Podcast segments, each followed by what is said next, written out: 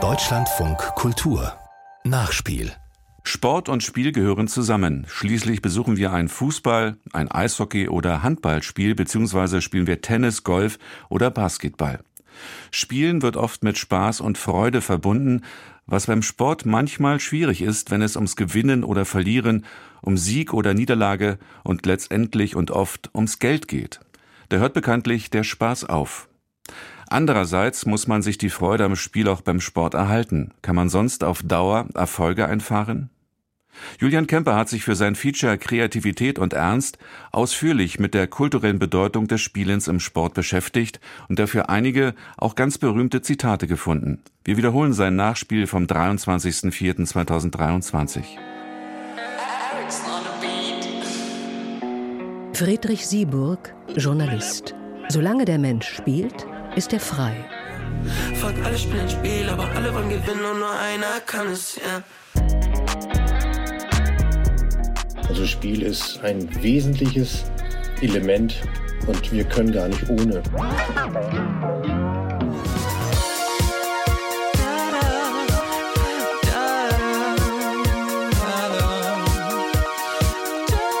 Friedrich Schiller, Schriftsteller.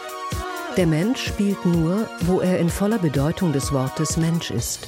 Und er ist nur da ganz Mensch, wo er spielt. Machst mich verrückt, weißt jetzt, was das ist. Ich spiel deine Spiele nie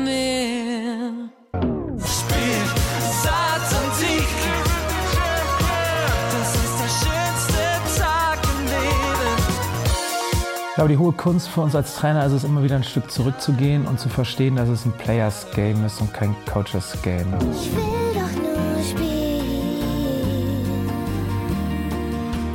Sepp Herberger, Fußballspieler und Trainer. Nach dem Spiel ist vor dem Spiel. Ich war gerade vor kurzem im Stadion und habe festgestellt, dass es auch mal angenehm ist, wenn man ein Spiel mitgehen darf mit den Emotionen. Das war ja als Redakteurin beim Kicker immer schwierig. Da musste man ja bewerten, also einordnen. Ich tu doch nie. Ein Fußballspiel sind für mich Emotionen.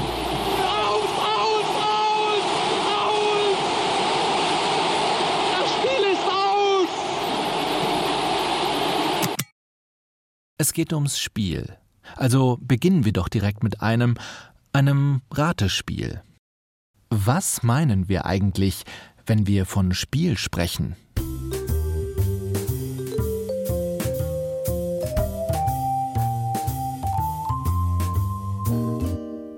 Jeder und jede glaubt zu wissen, was ein Spiel ist und was Spielen bedeutet. Schließlich prägt beides von klein auf unser Leben, nicht nur in der Freizeit, sondern auch im gewöhnlichen Alltag und in der Arbeitswelt.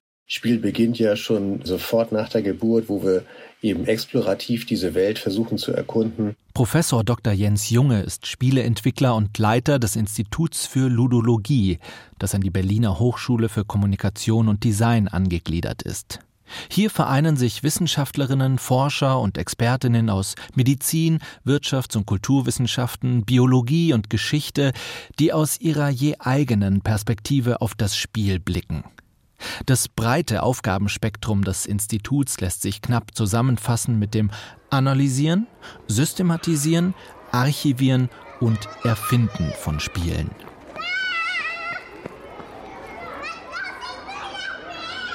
Wenn wir dann halt ein bisschen Sprache drauf haben, geht's auch schon los mit den Fantasiespielen. Und über diese Fantasiespiele sind wir in der Lage, Rollenspiele zu spielen, Spielzeug zu greifen, Dinge des Lebens, des Alltags irgendwie nachzuspielen, zu verarbeiten. Wir haben also ohne das Thema Spiel gar keine Chance, uns dieser Komplexität der Welt und dieser Kultur auch nur zu nähern. Maxim Gorki, Schriftsteller. Das Spiel ist der Weg der Kinder zur Erkenntnis der Welt, in der sie leben. Und noch genauer hingesehen, was ist das Wesen eines jeden Spiels? Was sind seine Kennzeichen? Wie lassen sich so verschiedene und manchmal sogar gegensätzliche Phänomene mit ein und demselben Wort fassen? Klavierspiel, Machtspiel, Glücksspiel, Liebesspiel, Computerspiel, Hockeyspiel. Was vereint die genannten Beispiele unabhängig von ihrem gemeinsamen Wortteil? Was sind ihre gemeinsamen Nenner? Das Englische kennt immerhin noch die Unterscheidung in Play und Game. Play, das kindliche und freie Spiel, Game, dessen regelbasierte und wettkampforientierte Ausprägung. Ganze Bücher sind mit der Frage gefüllt worden, was das Spiel und in diesem Zusammenhang auch den Sport definitorisch überhaupt ausmachen. Viele nachdenkliche Köpfe haben sich mit dem Wesen des Spiels befasst und Sätze geäußert, die heute noch als weise oder kultig gelten und deshalb gerne zitiert werden. Johann Heusinger, Kulturphilosoph. Das Spiel ist eine freiwillige Handlung oder Beschäftigung, die innerhalb gewisser festgesetzter Grenzen von Zeit und Raum nach freiwillig angenommenen, aber unbedingt bindenden Regeln verrichtet wird, ihr Ziel in sich selbst hat und begleitet wird von einem Gefühl der Spannung und Freude und einem Bewusstsein des Andersseins als das gewöhnliche Leben. Diesen Definitionsversuch wagte Johann Heusinger vor bald 100 Jahren in seinem Buch mit dem Titel Homo Ludens, übersetzt der spielende Mensch. Mit anderen Worten, spielen muss man nicht, spielen kann man. Dazu braucht es einen formalen Rahmen, innerhalb dessen dann frei entschieden werden kann. Wie auch immer das Spiel endet, es hat keinerlei Auswirkung auf das eigentliche, das wirkliche Leben. Ganz nach dem Motto Mensch, ärgere dich nicht, es ist doch bloß ein Spiel. Bill Shankly, Fußballmanager. Es gibt Leute, die denken, Fußball sei eine Frage von Leben und Tod.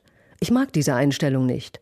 Ich kann Ihnen versichern, dass es noch sehr viel ernster ist. Nur bloßes Spiel oder doch schon existenzieller Ernst? Dieser Frage nähern wir uns durch weitere Definitionen. Johann Heusinger, Spiel ist geistige oder körperliche Tätigkeit, die keinen unmittelbaren praktischen Zweck verfolgt und deren einziger Beweggrund die Freude an ihr selbst ist.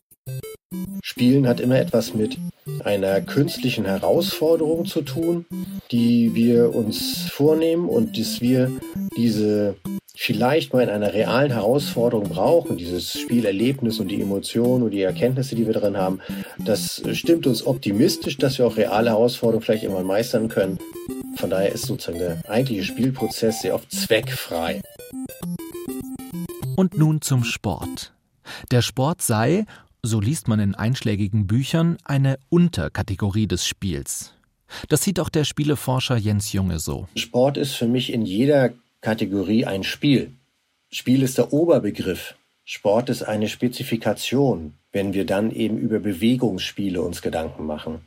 Sport eben auch ohne Regeln ist schon für mich damit ja, wie ich eben sagte, ein Spiel. Wenn wir aber anfangen, irgendwie Turniere auf die Beine zu stellen und gegeneinander anzutreten, beginnen wir Regeln zu definieren, wer denn wann wie der Erste ist und was man tun darf und was nicht, um Vergleich hinzubekommen, um Fairness zu organisieren und, und, und. Wenn wir da uns die verschiedenen Sportformen angucken und ob es jetzt nur das gemütliche Wandern durch die Bergwelt ist, dann ist das ein spielerischer Umgang mit der Natur und ein spielerischer Umgang mit dem Körper.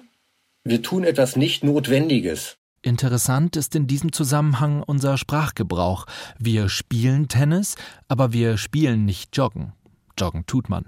Wir spielen Schach oder Fußball, aber wir spielen nicht Skiabfahrt. Joyce Carol Oates, Schriftstellerin.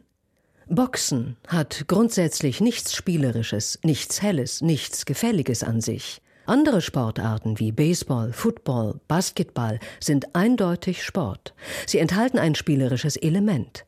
Man spielt Football, aber man spielt nicht Boxen. Aber Hockey spielt man. Die deutschen Teams seit vielen Jahren sehr erfolgreich. Die Herrennationalmannschaft als amtierender Feldhockey-Weltmeister aktuell sogar ganz oben an der Spitze. Hockey-WM-Finale Deutschland gegen Belgien. Der siebte Turniertreffer aus dem Spiel. Abspielfehler von Wellen. Halbzeit Deutschland liegt 1 zu 2 zurück gegen Belgien in einem ausgeglichenen Spiel. Lesen und spielt dann einen hervorragenden Ball. Situation. Stark gespielt. Und da Je länger ich diese Sportart gemacht habe, immer mehr dieses Trainerdasein für mich entdeckt habe, fand ich so diese Komplexität dieses Sports interessant. Also es kamen koordinative Elemente mit rein, es kommen taktische Elemente mit rein. Und irgendwie geht es immer um schnelles Denken, schnelles Handeln. und in der Situation bereit zu sein. Patrick Harry Fritsche liebt das Spiel mit Schläger und Ball. Als Bundesliga-Trainer ist er für die Herrenmannschaft und den männlichen Nachwuchs beim Münchner Sportclub verantwortlich. Für den Deutschen Hockeybund begleitet er zudem verschiedene Nationalteams bei internationalen Vergleichen. Unter anderem gehörte er bei der Junioren-Weltmeisterschaft 2021 in Indien zum Trainerteam und freute sich mit über den Gewinn der Silbermedaille. Und damit von der Theorie zur Praxis. Wie begreift Patrick Fritsche das Spiel, das sich zwischen Freiheit und Regel bewegt?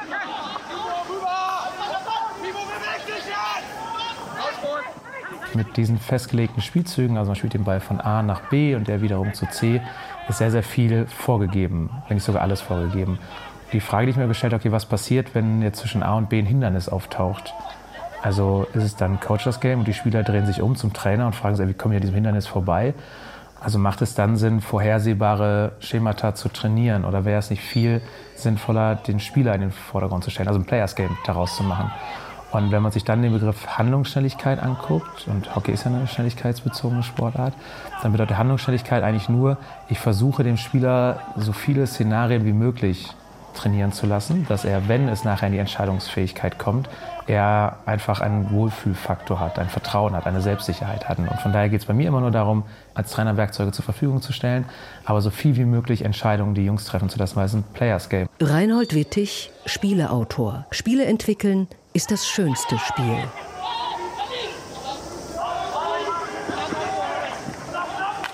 Das Spiel schreibt uns eigentlich die besten Übungen vor. Und dann gibt es bei mir eigentlich immer nur eine, ein Hütchen, wo die Bälle gesammelt werden. Und um dieses Hütchen herum entwickeln sich dann Spielszenarien, Spielsituationen.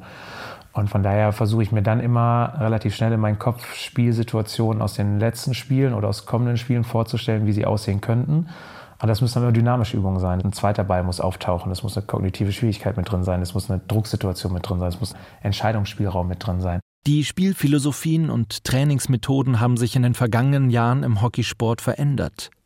Trockene Übungsabläufe, bei denen der Ball ohne Gegnerdruck von Station zu Station transportiert wird, stehen bei den erfolgreichen Teams längst nicht mehr auf der Agenda. Also keine sturen Spielzüge, stattdessen Spielprinzipien. Beispielsweise, wenn wir festlegen, eines unserer Prinzipien ist, wir wollen ganz viel über die rechte Spur spielen, dann ist meine Traineraufgabe, ein Spielfeld so zu gestalten, wo die linke Spur geschlossen ist. Also die Jungs gar nicht immer nur rein zu coachen mit, wir spielen rechts, wir spielen rechts, wir spielen rechts, sondern das Spielfeld so aufzubauen, dass sie automatisch spielen und automatisch in Situationen wieder äh, reingeschoben werden, in denen sie Lösungen finden dürfen. Und ich versuche grundsätzlich die ganze Trainingswoche immer so zu gestalten, dass sie so anstrengend und so komplex ist, dass die Jungs dann einfach sagen, boah, wir können am Wochenende einfach mal spielen. Und das, obwohl es ein Meisterschaftsspiel ist, wir können einfach mal spielen. Als wenn jemand an der Tür klingeln möchte, boah, kommst du raus zum Spielen. Da ist sie wieder, die freie, ungezwungene, eigentlich dem Kindlichen entsprungene Seite des Spiels. Immanuel Kant, Philosoph. Spiel ist eine Beschäftigung, die für sich selbst angenehm ist. Roger Caillois, Soziologe. Es ist in der Tat ein Charakteristikum des Spiels, dass es keinen Reichtum und kein Werk hervorbringt. Dadurch unterscheidet es sich von der Arbeit und der Kunst.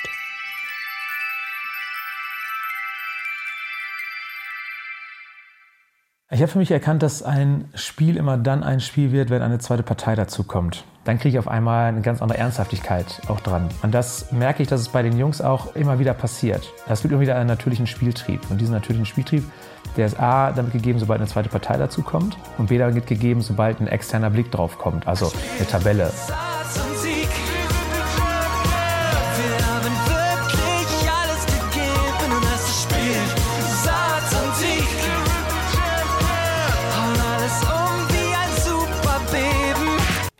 Es scheint, als könne in einem Amateursport wie Hockey die Spielfreude überwiegen. Obwohl sich der Sport immer mehr professionalisiert und den Spielerinnen und Spielern bereits im Jugendbereich ein hohes Pensum abverlangt wird, stehen wirtschaftliche Existenzen nicht auf dem Spiel. Also alles nur ein Spiel? Wenn das Tor nicht getroffen wird, führt es in dem Moment erstmal zu einer Frustration. Dann kommt aber relativ schnell in dem Amateursport, dass das Spiel vorbei ist, der Tag vorbei ist und am nächsten Tag der Job oder das Studium wartet oder eine ganz andere Perspektive und eine ganz andere Zielsetzung wartet. Und ich glaube, dass das einer der Schlüssel zum Erfolg ist. Wenn es eine reine transaktionale Führung ist, das heißt, ich gebe dem Spieler Geld und er muss dafür Leistung bringen, dann weiß er, das ist eine Abhängigkeit voneinander. Und in einem Amateursport geht es immer viel um dieses so, ich muss die Jungs intrinsisch versuchen zu motivieren. Ich muss auf so eine transformationale Führung kommen. Können wir dem Sport ohne eine Form von Ernst überhaupt etwas abgewinnen? Wer aus Spaß schon mal gegen jemanden Tischtennis gespielt hat, hat das möglicherweise erfahren. Nimmt die Gegenseite die Spielregeln und das Spielziel, nämlich den Punktgewinn, nicht ernst, kann kein Spielfluss zustande kommen. Strengt sich die Gegenseite nicht an, hat das Gewinnen eigentlich keinen Wert.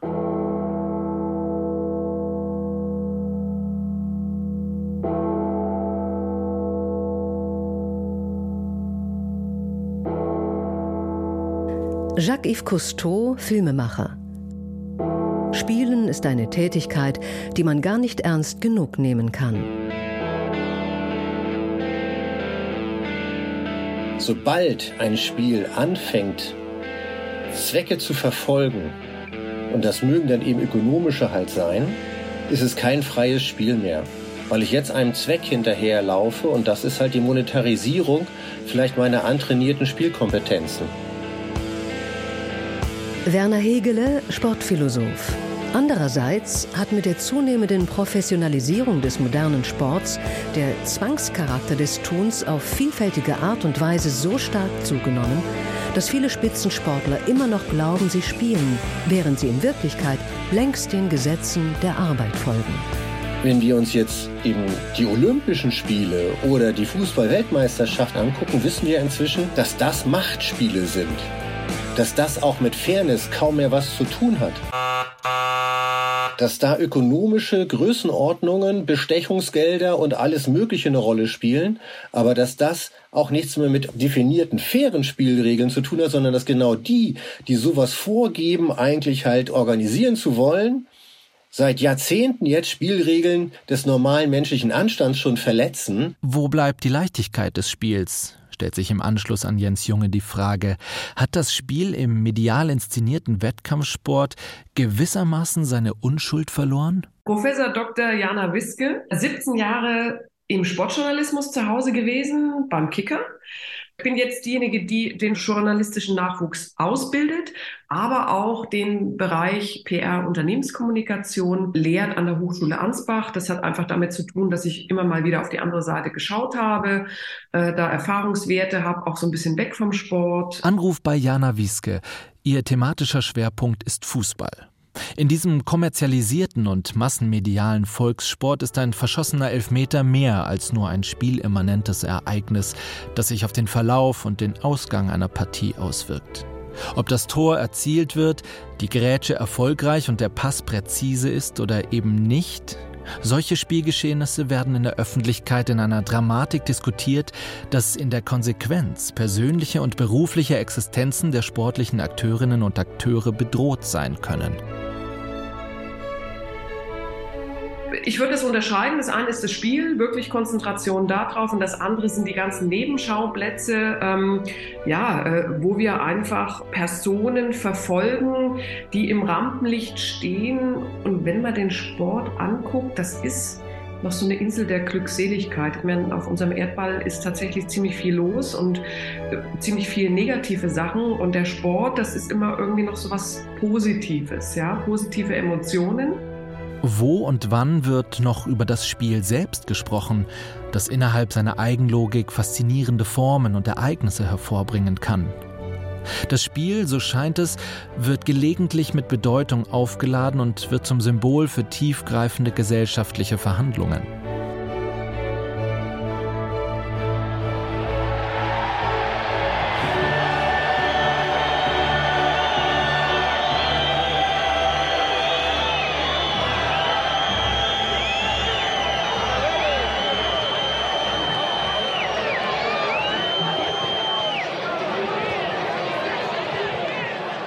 Ist natürlich schon auch ein anderes Bewusstsein jetzt da für Dinge, die nicht okay sind. Ja? Äh, vieles war uns vielleicht vor 20, 30 Jahren, und dann nehme ich mich mit ein, egal. das ist dieser Generation, die ich unter anderem auch ausbilde, nicht mehr egal. Das Thema Diversity ist wichtig, Antidiskriminierung ist wichtig. Das sind alles Dinge, die gehören in unsere Gesellschaft rein. Und da kann sich der Sport meiner Meinung nach auch nicht rausnehmen. Und der Sportjournalist, der früher vielleicht mehr unterhalten und informiert hat, der muss natürlich jetzt schon auch ein bisschen mehr aufklären. Das wird einfach verlangt vom Medienrezipienten. Gianni Infantino, Fußballfunktionär. Bitte lasst nicht zu, dass der Fußball in jeden politischen und ideologischen Kampf gezogen wird. Konzentrieren wir uns jetzt auf den Fußball.